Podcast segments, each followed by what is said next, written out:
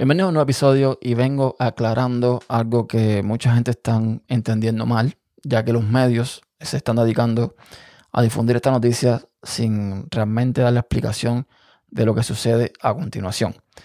Básicamente el lunes todos los medios publicaban, o casi todos los medios publicaban, que Elon Musk compraba Twitter. Lo que muchos medios no publicaron es que realmente no fue la compra de Twitter, fue un acuerdo de compra de Twitter, que es algo muy distinto. Bloomberg eh, fue el único medio que leí que publicó un extenso artículo que dejaré en la descripción del programa, donde explica todo el proceso de compra y que esto es algo que va a ser de hoy para mañana. El artículo en inglés, súper recomendado, se los voy a dejar para que lo, para que lo lean. Eh, ya les digo, está muy interesante porque uno pensaría que cuando una gente como Elon tiene tanto dinero, es simplemente llegar a un lugar y decir, quiero comprar esto, abre la billetera, suelta el fajo de billete y ya está. Y no, no funciona de esta forma. De hecho, esto es un proceso que dura algunos meses porque eh, lleva una serie de pasos a la hora de hacer la adquisición de cualquier compañía.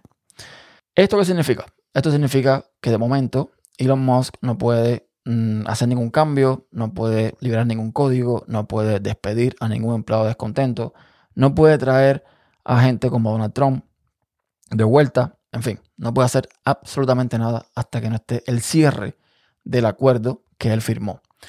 ¿Qué pasa? Que este acuerdo, mm, digamos que eh, los, eh, los accionistas, la mesa directiva de Twitter, tiene que hacer una declaración de poder. Eso tiene que enviarlo a la Comisión de, Valores, eh, de Bolsas y Valores.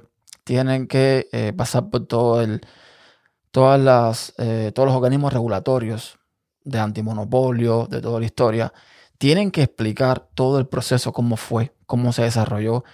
Los abogados de Elon tienen que explicar también cómo fue que el 4 de, eh, de abril él llegó comprando acciones en Twitter como si no pasara nada y diciendo que bueno, que él no quería ningún tipo de control en la empresa y cómo días después cambió completamente la tónica diciendo que la compra de acciones no tiene sentido si no hay cambios en la empresa y ya con una oferta hostil.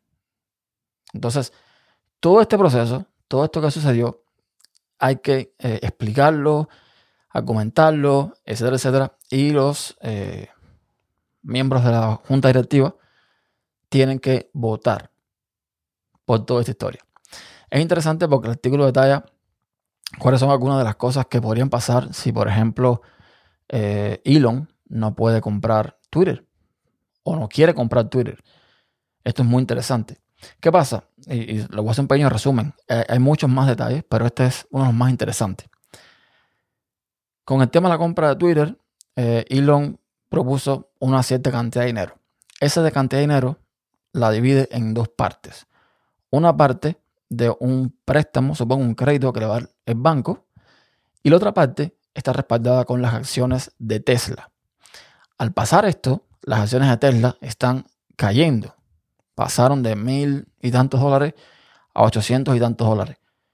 ¿Y cuál es el problema? Que si las acciones de Tesla bajan de unos 740 dólares o algo por el estilo, ya él no podría respaldar con acciones de Tesla esa cantidad de dinero que necesita para completar el monto total de la compra de Twitter. O sea, hay cosas muy interesantes aquí. También hay otros detalles de mm, invalidación de contratos, ciertas cláusulas, ciertas cosas que les digo, está todo muy bien explicado en el artículo en inglés y que yo no se lo puedo explicar porque no soy experto en nada de esto.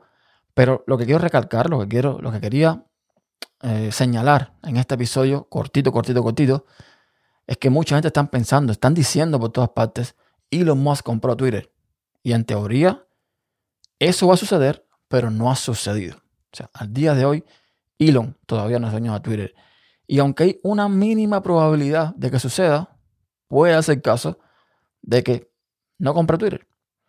Si, por ejemplo, otro ejemplo que ponen, Twitter cayera mucho en bolsa, Elon podría argumentar, por ejemplo, de que no le es rentable hacer la compra porque el valor de la compañía cayó mucho y no, y no compra. En fin, es todo un rollo. Esto no es tan simple. Esto no es llegar y comprar. Esto no es como la gente piensa. Y ya les digo, lean el artículo, es extenso, pero está muy, muy, muy, muy interesante, está todo bien explicado y vale mucho, mucho la pena. El resumen es ese, cuando escuchan a alguien decir, no, Elon es dueño de Twitter, le dicen, no, todavía no. Hasta la próxima.